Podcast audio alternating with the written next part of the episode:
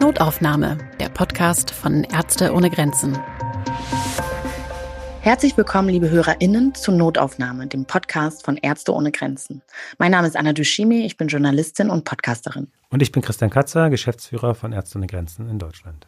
In diesem Podcast sprechen wir mit Menschen, die für Ärzte ohne Grenzen auf der ganzen Welt im Einsatz sind. Sie unterstützen dort, wo die Gesundheit der Menschen besonders bedroht ist, zum Beispiel nach Naturkatastrophen, in Epidemien oder wenn Menschen vor Krieg und anderer Gewalt fliehen müssen. In vielen Ländern, in denen sie arbeiten, mangelt es nicht nur an Ärztinnen und Pflegepersonal, sondern auch an Medikamenten, Diagnostika und Impfstoffen. Die MedizinerInnen stehen dann im Zweifel mit leeren Händen da. Das wiederum bedeutet für Millionen Menschen, dass sie nicht die medizinische Hilfe bekommen, die sie eigentlich benötigen. Jetzt in der Corona-Pandemie droht sich dieses Szenario mit den entwickelten Impfstoffen zu wiederholen. Um darüber zu sprechen, haben wir uns Lara Dovifat eingeladen, die für Ärzte ohne Grenzen als Kampagnenmanagerin arbeitet und sich dafür einsetzt, dass Medikamente und Impfstoffe auch für Menschen aus ärmeren Ländern verfügbar und bezahlbar sind. Hallo Lara. Hallo Anna, hallo Christian. Danke für die Einladung. Hallo, aber bevor wir jetzt weiter über den Impfstoff sprechen, hören wir uns vielleicht noch mal eine Minute eine Zusammenfassung der aktuellen Informationen an. Im November 2020 war es endlich soweit. Unter Hochdruck hatten ForscherInnen und Pharmaunternehmen seit Beginn der Pandemie an der Entwicklung eines Impfstoffs gegen das SARS-CoV-2-Virus gearbeitet. Wohl kaum einem medizinischen Forschungsprojekt fieberten so viele Menschen entgegen wie diesem Impfstoff. Nun haben gleich mehrere Pharmafirmen vielversprechende Ergebnisse veröffentlicht. Es sieht vieles danach aus, dass wir kurz davor stehen, einen funktionierenden Schutz gegen das Virus zu haben. Doch für Millionen Menschen auf der Welt folgte rasch die Ernüchterung. Einige wenige reiche Industrieländer haben sich vertraglich bereits die ersten Produktionsmargen der noch nicht zugelassenen Impfstoffe gesichert. Mehrere hundert Millionen Impfdosen sollen allein nach Deutschland gehen.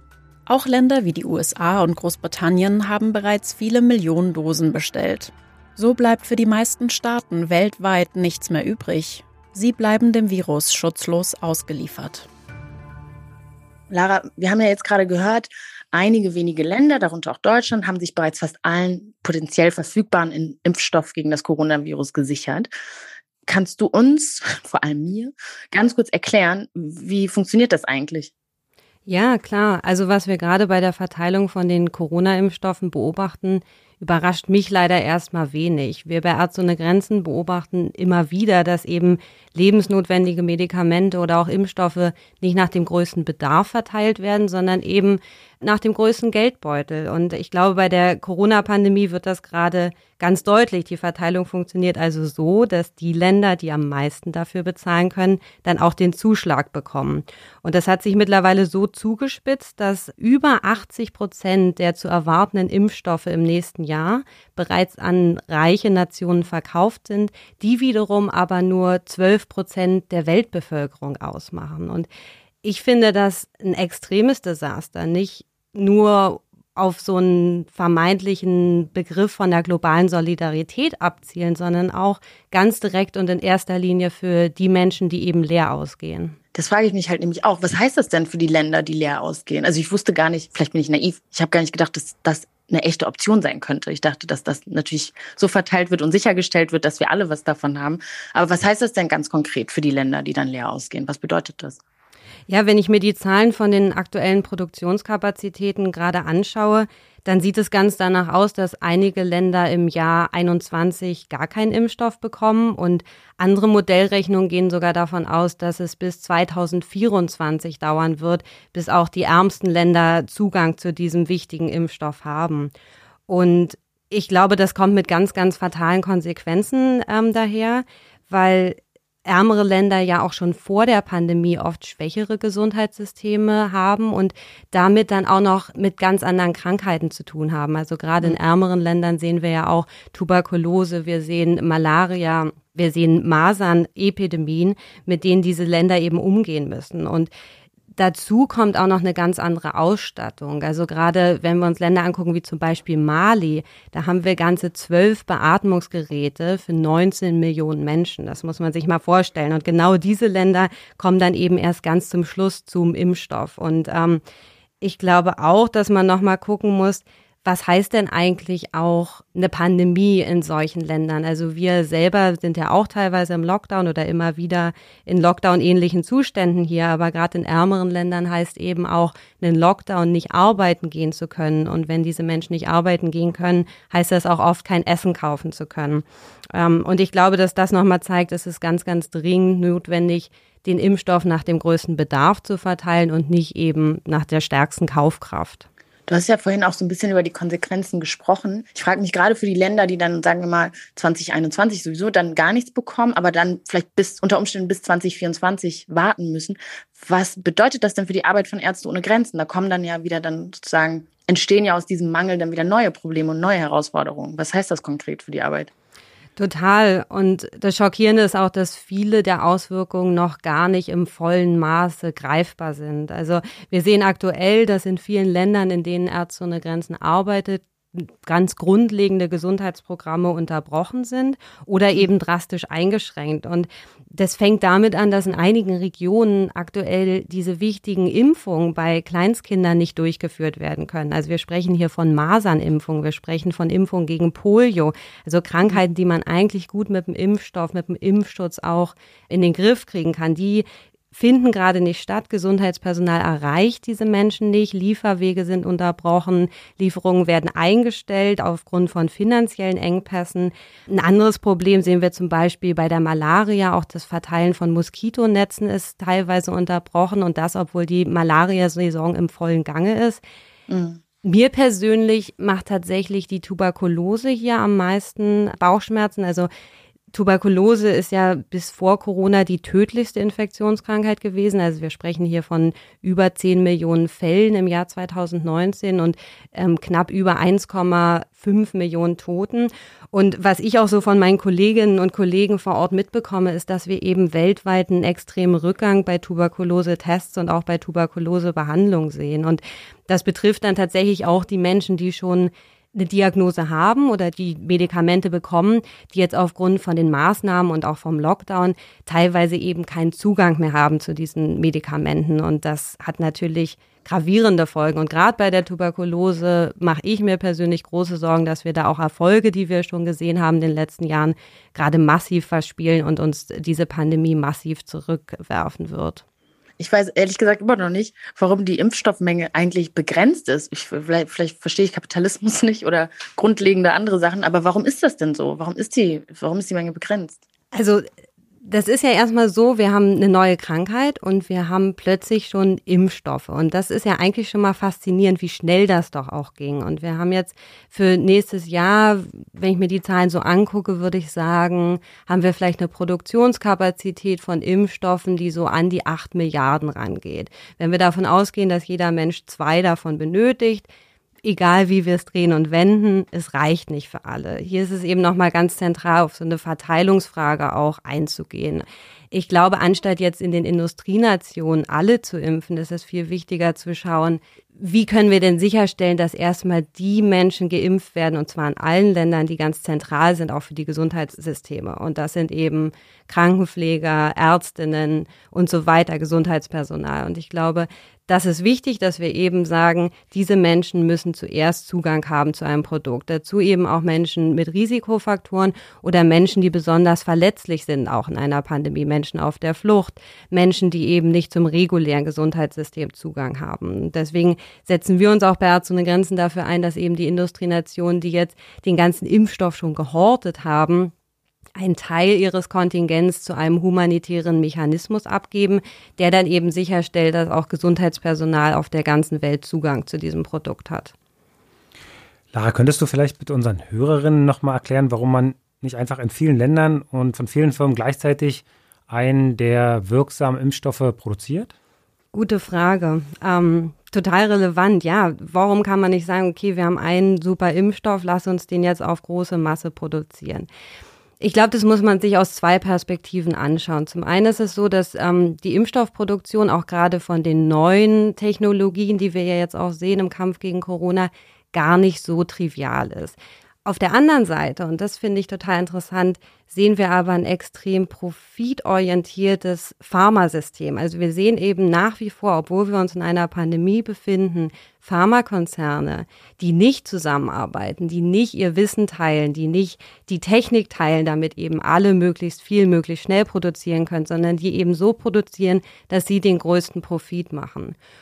Und ich finde es hier auch nochmal wichtig, darauf einzugehen, wer hat denn eigentlich diese Impfstoffe entwickelt? Also man liest jetzt immer in der Zeitung, oh, das ist BioNTech aus Deutschland, oh, das ist Pfizer und so weiter und so fort. Aber wenn wir uns das angucken, sind es tatsächlich über 12 Milliarden US-Dollar aus der öffentlichen Hand, also deutsche Steuergelder aus anderen Ländern, die da zusammengekommen sind, dass eben diese wichtige Forschung überhaupt betrieben werden konnte. Und trotzdem sehen wir am Ende eben private Konzerne, die sagen, ups, ich bringe das jetzt auf den Markt, ich mache ein Patent drauf und damit kann ich auch entscheiden, was das kostet und wer den eben produzieren darf. Wir sind jetzt aber mitten in der Pandemie und es hat weltweit schon viele hunderttausend Menschenleben gefordert, diese Pandemie. Warum können dann nicht Staaten einfach entscheiden, dieses Urheberrecht in solchen Notfällen aufzuheben?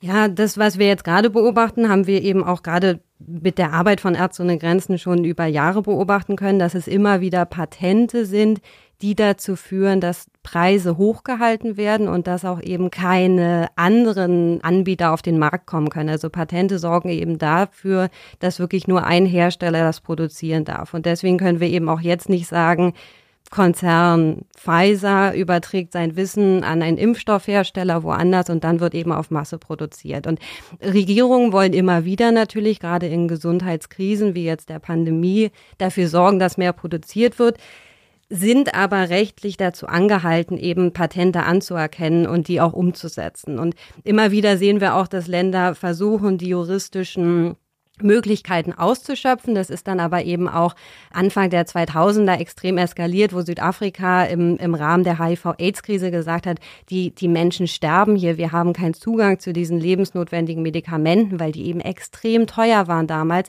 wir produzieren jetzt hier selber. Und die Konsequenz war, dass die Regierung von Südafrika dann von mehreren Pharmakonzernen vor Gericht gezogen wurde und verklagt wurde. Und ein ähnliches Spannungsfeld können wir hier auch beobachten, dass eben die Profitinteressen der Pharmakonzerne doch sehr viel höher noch gesetzt werden als das einzelne Menschenleben. Bei vielen Beispielen wurde ja jetzt klar, das wird zum großen Teil aus öffentlichen Geldern finanziert. Da kommen aber die Pharmaunternehmen und sagen, nee, wir bestimmen über die Verteilung und, und über den Preis. Mit welchen Argumenten? Ja, es sind eigentlich recht häufig dann doch die gleichen Argumente. Also es wird eben viel argumentiert, dass es diesen Patentschutz braucht, dieses Exklusivrecht, was dann zu diesem Monopol führt, um eben genug Kapital auch wieder reinzuholen, um diese wichtige Forschung dann auch anzustreben. Das Paradoxe daran ist dann auf der anderen Seite, dass wir eben genau diese wichtige Grundlagenforschung ja eher in der öffentlichen Hand sehen. Also auch gerade bei, bei den Corona-Impfstoffen zum Beispiel, der eine, der jetzt auch medial viel diskutiert wurde von, von AstraZeneca, ähm, also das Pharmaunternehmen, was jetzt den mitvertreibt, der wurde ja in Oxford eigentlich an der Universität entworfen und entwickelt. Und ähm, deswegen geht das da nicht ganz auf, was Pharma sagt. Pharma sagt eben Patentschutz ganz wichtig, um diese vielen Risiken auch wieder reinzuholen an Kapital. In der Realität sieht es leider oft anders aus. Und warum lassen sich die Länder das gefallen, die das ja bezahlt haben? Das frage ich mich auch regelmäßig. Nee, also ich glaube, was wir jetzt eben sehen, auch an diesem Machtverhältnis, ähm, dass eben die, die ärmeren Länder oder die Schwellenländer sich dafür einsetzen, dass dieser Patentschutz aufgehoben wird. Und auf der anderen Seite sehen wir den Block aus den Industrienationen, die sich eben vor ihre Pharmaindustrie stellen zeigt ganz deutlich, die, die wollen halt ihre Industrie schützen. Also da geht's halt tatsächlich eher um Kapitalinteressen als um, um das Überleben von, von Menschen im Rest der Welt. Ich glaube, es ist total zentral bei diesem Machtverhältnis, dass Regierungen auch viel mehr tun, dass dann die Medikamente und Impfstoffe eben zugänglich werden. Und das können sie zum Beispiel tun, indem sie die Investitionen und die Gelder, die sie den privaten Konzernen zuschießen, mit Bedingungen versehen. Dass sie halt sagen, wir geben euch Summe X und danach ist aber sichergestellt, dass das zugänglich ist. Auf der anderen Seite könnten Regierungen auch viel mehr auf Transparenz pochen. Also ich finde es auch total spannend, auch nochmal das Beispiel AstraZeneca, Corona-Impfstoff Äh, die Verträge sind geheim, uns wurde dann da was zugespielt. Und dann hat der Konzern tatsächlich in seinem Vertrag festgehalten, dass die Pandemie im Juni 2021 vorbei ist. Und ab diesem Zeitpunkt können sie eben einen höheren Preis aufrufen, weil natürlich der Konzern wusste, das wurde krass von der öffentlichen Hand finanziert, das wurde eigentlich in der Uni Oxford entwickelt. Wir können da jetzt nicht einen krass hohen Preis nehmen. Also haben sie gesagt, ah, wir machen hier so einen Non-for-Profit-Preis im, im Rahmen der Pandemie und haben dann aber im Kleingedruckten geschrieben, die Pandemie ist im Juni 2021 beendet. Und ich glaube, Regierungen müssen genau zum einen ihre Investitionen mit Forderungen versehen und zum anderen eben auch auf Transparenz pochen. Es kann nicht sein, dass die Konzerne hier die Regeln vorgeben. Aber kann denn zum Beispiel eine Organisation wie Ärzte ohne Grenzen in dem Zusammenhang irgendwas fordern oder so ein bisschen wie so ein Korrektiv agieren, wenn Staaten da irgendwie sich daran halten müssen und dann, wie du gerade gesagt hast, am Beispiel von Südafrika, Pharmakonzerne scheinbar sich nicht schämen, ähm, Länder dann irgendwie vor Gericht zu zerren. Was, was können denn Organisationen wie Ärzte ohne Grenzen äh, überhaupt fordern? Ja, aktuell fordern wir, und das ist total spannend, was sich dann da doch auch tut. Also wir sehen einen ganz, ganz wichtigen Konflikt, der sich gerade abspielt bei der Welthandelsorganisation. Da haben eben Indien und Südafrika gerade im Hinblick auf diese zu erwartenden Lieferengpässe einen Entwurf eingereicht, der vorsieht, dass Länder, solange die Pandemie vorherrscht, Patente auf Schutz Equipment wie zum Beispiel Masken, auf Impfstoffe, auf Medikamente und auch auf Testmaterialien nicht durchsetzen müssen. Also damit würden wir genau das schaffen, was wir eben besprochen haben. Länder könnten plötzlich diese Dinge produzieren. Das wird jetzt eben bei der Welthandelsorganisation verhandelt in den kommenden Wochen und wir setzen uns dafür ein, dass Regierungen weltweit diesen Vorschlag eben mittragen und auch mit unterstützen. Was perfide ist und wozu ich auch aktuell ganz viel arbeite, ist, dass wir jetzt genau die Länder, die sich schon den ganzen Impfstoff eingekauft haben. Genau diese Länder sehen wir jetzt, die aktiv diesen Vorschlag von Indien und Südafrika und weiteren ärmeren Ländern eben blockieren. Die sagen, nein, wir möchten weiter Exklusivrechte für Pharmakonzerne und wir sehen das überhaupt nicht ein, dass sich hier was ändert. Und ich glaube, dieses Machtverhältnis ist total spannend anzugucken. Und wir bei Ärzte ohne Grenzen gehen auch immer wieder genau in diese Konflikte rein und versuchen das eben so dann durchzusetzen, dass auch ärmere Länder die Möglichkeit haben, diese lebensnotwendigen Medikamente und Impfstoffe auch zugänglich zu machen. Ich habe ehrlich gesagt das Gefühl, vielleicht ist das nur mein Eindruck, aber dass, dass sowas überhaupt verhandelt wird, kommt bei mir gar nicht an. Also ich, ich habe das überhaupt nicht mitgekriegt, ich weiß es auch nicht und ich frage mich, wie es eigentlich bei der breiten Öffentlichkeit ankommen würde, wenn man in so einer Situation irgendwie hört und weiß, dass so reiche Industrieländer, die das dann horten, weit über den benötigten Bedarf, dann auch noch solche Vorhaben blockieren. So, ich frage mich, wie, wie, wie wir so als, als Deutsche irgendwie darauf reagieren würden, wenn wir es eigentlich wüssten. Ja, das ist spannend und das ist ja eigentlich auch genau, was mein, meine Arbeit und meine Position bei Ärzte ohne Grenzen ganz gut zusammenfasst. Ich versuche eben genau diesen Missstand aufzuheben und versuche mich dafür einzusetzen, dass eben die Öffentlichkeit weiß, was da passiert. Also wir starten jetzt eine, eine große Kampagne, um die Länder, die das blockieren, also Deutschland, die Europäische Union, die USA, die Schweiz, Japan, Australien, ähm, dass die wirklich auch in die Öffentlichkeit gezogen werden und dass das irgendwie publik wird, was da passiert. Weil ich finde, es kann nicht sein, dass genau diese Länder, die schon gut versorgt sind mit Impfstoffen, sich jetzt noch vor die privaten Konzerne stellen und sagen, nee, also ein Menschenrecht auf Gesundheit ist uns fremd. Also das macht mich ehrlich gesagt ein bisschen wütend, wenn ich darüber nachdenke, dass diese Dinge überhaupt passieren dürfen. Das, was du jetzt gerade zusammengefasst hast und was du gerade erklärt hast, ist, glaube ich, das, was als Medikamentenkampagne zusammengefasst wird, was ich immer so höre als Laie. Jetzt weiß ich endlich, was es bedeutet. Das hört sich ja an wie eine sehr undankbare Aufgabe. Warum hat sich denn Ärzte ohne Grenzen für diese Arbeit entschieden? Ich meine, wahrscheinlich muss es irgendjemand machen, aber warum? Ich finde es eine sehr noble Aufgabe eigentlich. Also für mich ist das wirklich ähm, der beste Job, den ich mir je hätte vorstellen können. Und Ärzte ohne Grenzen macht es, glaube ich, aus einer ganz akuten Not heraus. Also das, was wir jetzt im Rahmen von der Pandemie sehen, ist für uns nicht neu. Also wir stehen wirklich immer wieder mit leeren Händen sozusagen da und können eben Menschen nicht behandeln, können Menschen nicht testen, weil eben diese wichtigen medizinischen Produkte zum einen viel zu teuer sind, unerschwinglich sind und zum anderen gar nicht erst erforscht wurden, weil eben für Pharmaunternehmen erstmal kein profitabler Markt dahinter steht. Und das finde ich eigentlich das das Schockierendste daran, dass wir halt hier wirklich so ein akutes Marktversagen sehen, dass für Krankheiten, die zwar Millionen Menschen betreffen weltweit, einfach keine Medikamente vorhanden sind, weil sie keinen Profit erbringen. Und da sprechen wir dann bei der Medikamentenkampagne von den sogenannten vernachlässigten Krankheiten. Und ähm, ganz besonders deutlich wurde das ja dann irgendwie Ende der 90er Jahre, Anfang der 2000er Jahre mit der HIV-AIDS-Krise in südlichen Afrika, wo, wie gesagt, Millionen Menschen eben keinen Zugang hatten zu den Medikamenten.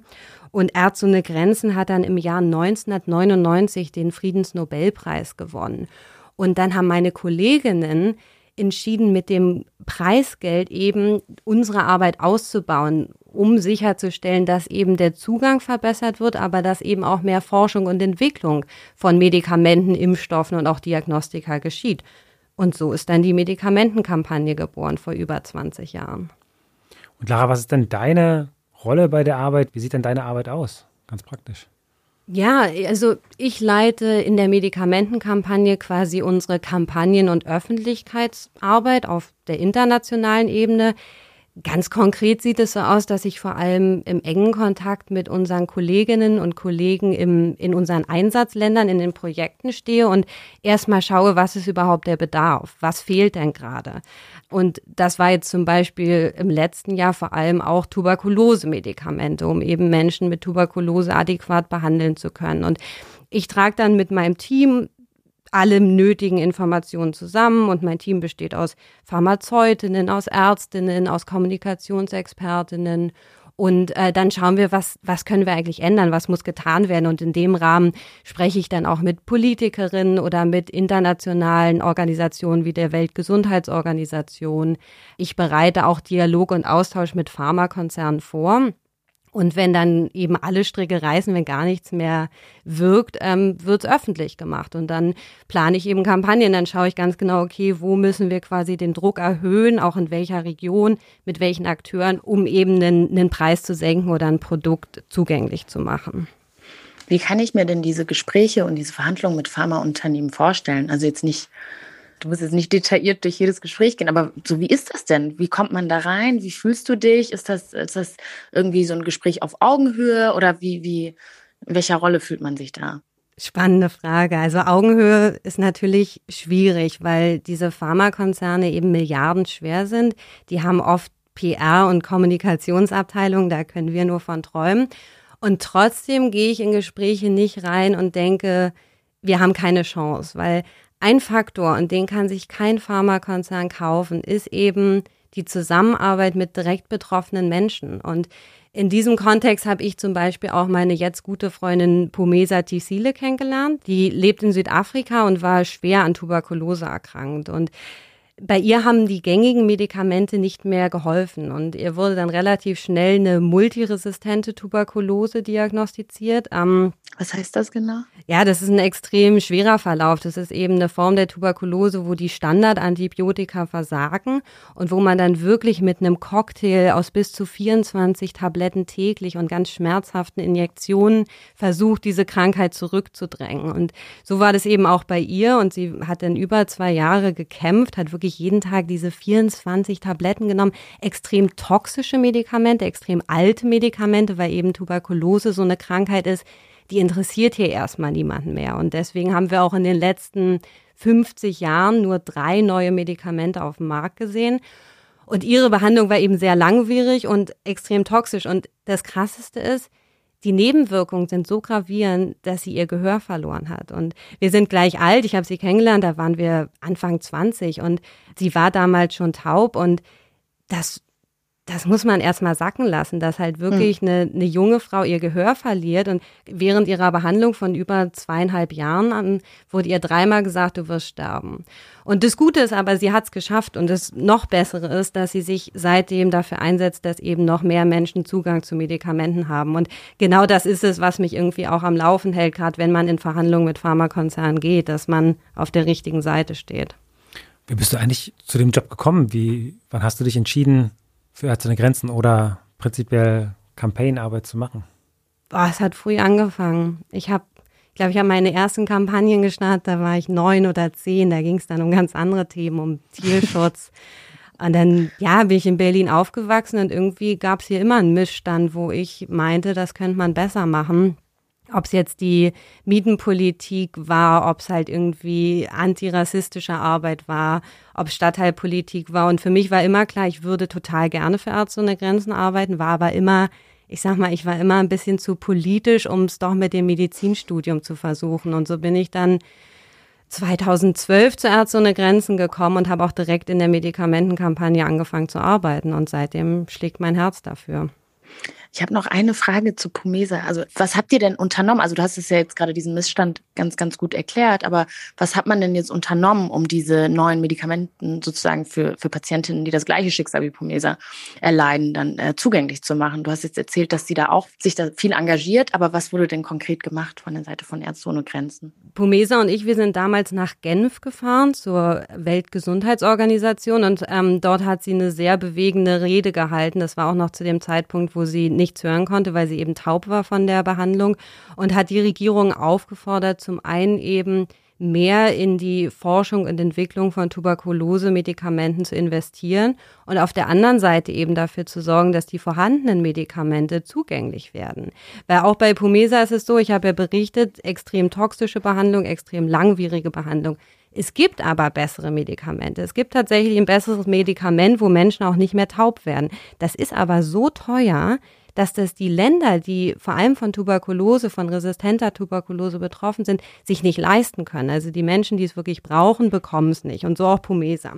Und ähm, wir sind dann, sind dann auch weiter nach Südafrika in ihre Heimat und haben dann da vor Ort vor allem auch mit anderen Patientinnen zusammengearbeitet in Koalitionen, haben demonstriert und haben auch ganz viel mit der Regierung direkt gearbeitet, haben sichergestellt, dass die eben auch nicht diese fehlerhaften Patente überhaupt verteilen, die dann wieder den Zugang blockieren. Ähm, vielleicht wäre es spannend, auch nochmal kurz auf dieses Medikament einzugehen, was eben so viel besser ist als das, was Pumesa damals bekommen hat. Und ja. das wiederum ist vom Pharmakonzern Johnson Johnson hergestellt. Und ähm, das hat mich vor allem im letzten Jahr total beschäftigt, weil es eben wirklich ein bahnbrechendes neues Medikament ist, was was extrem gut funktioniert, ähm, was aber nicht, nicht wirklich verfügbar ist. Und das Spannende an diesem Medikament ist, dass das gar nicht Johnson Johnson entwickelt hat. Also bei diesem Medikament kann man wirklich sagen, dass die öffentliche Hand ähm, mehr als fünfmal so viel für die Entwicklung bezahlt hat wie Johnson Johnson. Und trotzdem liegt es eben bei diesem Pharmakonzern zu entscheiden, das ist der Preis, das sind die Patente und nur die und die Menschen bekommen es. Das also das kann doch nicht legal sein. Also wenn das aus Wissen, also aus öffentlichen Geldern bezahlt wird, uns sozusagen irgendwie auch ja mitgehört, kann doch Johnson Johnson nicht sagen, nee, wir behalten das jetzt für uns oder wir verkaufen das zu einem Preis, den wir diktieren. Ja, das haben wir auch gesagt. Und dann haben wir eben nach auch langen Gesprächen mit dem Pharmakonzern ähm, und vielen Verhandlungen haben wir gesagt, das kann nicht sein, das reicht jetzt ähm, und sind an die Öffentlichkeit gegangen. Und dann haben wir eben eine große Kampagne gestartet und haben weltweit ähm, den globalen Aktionstag ins Leben gerufen. Und das war total toll. Dann haben wir wirklich mit Kolleginnen von Ärzte ohne Grenzen und Patientinnen rund um die Welt demonstriert am gleichen Tag. Das fing dann an morgens in Kiew in der Ukraine, ging dann mhm. irgendwie über Südafrika in Kapstadt zu Rio, Brasilien, den USA, Belgien, Paris. Ähm, überall standen wir dann eben vor den Konzernzentralen von Johnson Johnson und haben gesagt, dieses Medikament gehört eigentlich der Öffentlichkeit und es gehört vor allem in die Hände von den Menschen, die sonst sterben. Wie ist das denn jetzt aktuell? Also wie ist der aktuelle Stand? War, war die Kampagne erfolgreich oder ähm, konnte man irgendwie Teilerfolge zumindest verbuchen? Wie, wie geht's weiter? Und was können wir vor allem? Also ich habe jetzt so ein Gefühl der Ohnmacht irgendwie und das, vielleicht gibt's ja irgendwie andere Sachen, die man machen kann. Also einerseits, wie ist der aktuelle Stand und was können die HörerInnen vielleicht auch draußen oder ich oder andere tun? Also ich glaube, es ist ganz wichtig, dass wir, dass wir aktiv werden oder dass auch sich jeder Einzelne von uns engagiert zu diesem Thema. Im Rahmen von Johnson Johnson war die Kampagne tatsächlich erfolgreich. Nach super, super vielen Jahren der harten Arbeit haben wir es geschafft, ähm, in diesem Jahr, dass Johnson Johnson den Preis eben reduziert und das Medikament damit auch zugänglicher wird. Das hat aber lange gedauert. Und wie lange? Wir haben, wir haben über zehn Jahre mit dem, mit dem Konzern verhandelt oder haben eben Gespräche mit ihm geführt. Wir waren auch immer wieder an klinischen Studien mitbeteiligt. Ähm, dann haben wir eben ne, angefangen mit Briefe schreiben, bis es dann eben zu diesen Protesten kam. Und auch die Proteste, umso sehr ich mich über sie gefreut habe. Sie haben natürlich auch nicht den Konzern direkt dazu gebracht, einzuknicken. Ich bin dann noch gemeinsam mit Patientinnen und anderen Aktivistinnen nach Indien gefahren zur weltgrößten Tuberkulose-Konferenz, um da auch nochmal den Konzern, wo sie natürlich prestigeträchtige Stände haben auf so einer Konferenz, um den da nochmal gezielt eben damit zu konfrontieren. Und das Witzige war, Johnson Johnson hat erfahren, dass wir kommen und dass wir eben protestieren wollen und haben dann einen Tag vorher ihre komplette Präsenz dort ähm, abgesagt. Ähm, und dann habe ich hm. schon gemerkt, okay, es bröckelt was. Ähm, und dann ja. wurde auch hier in Deutschland nochmal eine Unterschriftenaktion gestartet, die dann eben übergeben wurden. Und dann haben wir jetzt im Juni die Preissenkung erfahren. Und das war, das war schön. Das hat mich total gefreut. Also es ist zumindest, ja, das ist tatsächlich ein ähm, eine schöne Nachricht. Aber glaubst du, dass dann jetzt bei dem Corona-Impfstoff jetzt auch eine Verhandlung von potenziell zehn Jahren uns bevorsteht oder den, sagen wir, lass uns ehrlich sein, den ärmeren Ländern, die leer ausgehen, potenziell bevorsteht? Ich hoffe nicht und ich glaube, deswegen ist es auch so wichtig, dass wir jetzt ganz genau hinschauen, was da gerade bei der Welthandelsorganisation passiert dass wir eben wirklich ganz genau hinschauen, wie verhalten sich Länder wie Deutschland, der Rest von Europa, die USA im Verhältnis zu, zu diesem Spannungsfeld Zugang zu Impfstoffen oder Profitaussichten für Konzerne. Und da würde ich mich auch total freuen, wenn vielleicht die ein oder andere Hörerin, Hörer ähm, auch Lust hat, sich daran zu beteiligen. Also wir werden jetzt in den nächsten Tagen nochmal ganz gezielte Aktionen vor allem auf äh, den sozialen Medien starten, wo wir eben auch die deutsche Regierung nochmal fragen, wie es denn eigentlich sein kann, dass dass Sie diesen wichtigen Vorschlag hier blockieren? Ich glaube, da werde ich auf jeden Fall dabei sein. Ähm, das hat mich jetzt wirklich sehr inspiriert und nochmal aufgerüttelt, da nicht irgendwie lethargisch mich all dem irgendwie so hinzugeben und zu denken, dass man da nichts ähm, als einzelner Mensch nichts ausrichten kann. Das finde ich ist eigentlich ein sehr hoffnungsvolles und sehr schönes Schlusswort. Es sei denn, Christian möchte noch was ergänzen. Nee, vielleicht nur zu sagen, dass wir ähm, ja in den Shownotes vielleicht nochmal ein Video verlinken können von Fumesa Tessele, ein sehr bewegendes Video, einfach damit die Hörerinnen sich das selber nochmal angucken können. Und wir werden auch Links zu den Kampagnen, die du gerade erwähnt hast, einstellen können. Ja, unbedingt. Und auch auf die weiteren Aktionen, die, die folgen. Vielen, vielen Dank, Clara. Das war extrem aufschlussreich und auf, wirklich auf eine Art irgendwie total hoffnungsvoll. Das nehme ich echt mit, dass man auf jeden Fall noch viel machen kann und dass es nicht so ein Kampf ist, irgendwie David gegen Goliath und Pharmakonzerne gewinnen immer und ähm, die und arme Menschen bleiben da irgendwie mit leeren Händen zurück, sondern dass sich wirklich was ausrichten lässt. Und dafür danke ich dir. Danke, dass du da warst. Danke für das Gespräch. Vielen Dank dir, Lara. In der nächsten Folge von Notaufnahme werden wir mit Christine Pelzer sprechen. Sie ist Psychologin und hat für Ärzte ohne Grenzen zuletzt in den Internierungslagern in Libyen gearbeitet, in denen Geflüchtete und Migrantinnen ohne jegliche Rechtsgrundlage festgehalten werden. Sie wird uns von den äh, Zuständen in den Lagern berichten und von den Menschen dort und wie sie dahin gekommen sind. Wenn Sie uns bei unserer Arbeit unterstützen wollen, haben Sie da viele Möglichkeiten. Unter anderem hilft es uns sehr, wenn Sie diesen Podcast mit Freundinnen oder Verwandten teilen oder ihn weiterempfehlen. Vielleicht gibt es ja doch die eine oder andere, die sich für die Arbeit von Ärzte ohne Grenzen interessiert. Wenn Sie uns noch mehr helfen wollen, dann freuen wir uns natürlich sehr über Spenden. Ärzte ohne Grenzen finanziert sich aus privaten Spenden von Menschen wie Ihnen. Möglichkeiten zur Spende finden Sie unter www.msf.de-spenden oder natürlich in den Shownotes zu dieser Folge. Vielen Dank für Ihr Interesse an unserer Arbeit. Vielen Dank dir, Lara, dass du heute da warst. Bis bald. Tschüss. Tschüss, danke. Tschüss. Notaufnahme, der Podcast von Ärzte ohne Grenzen.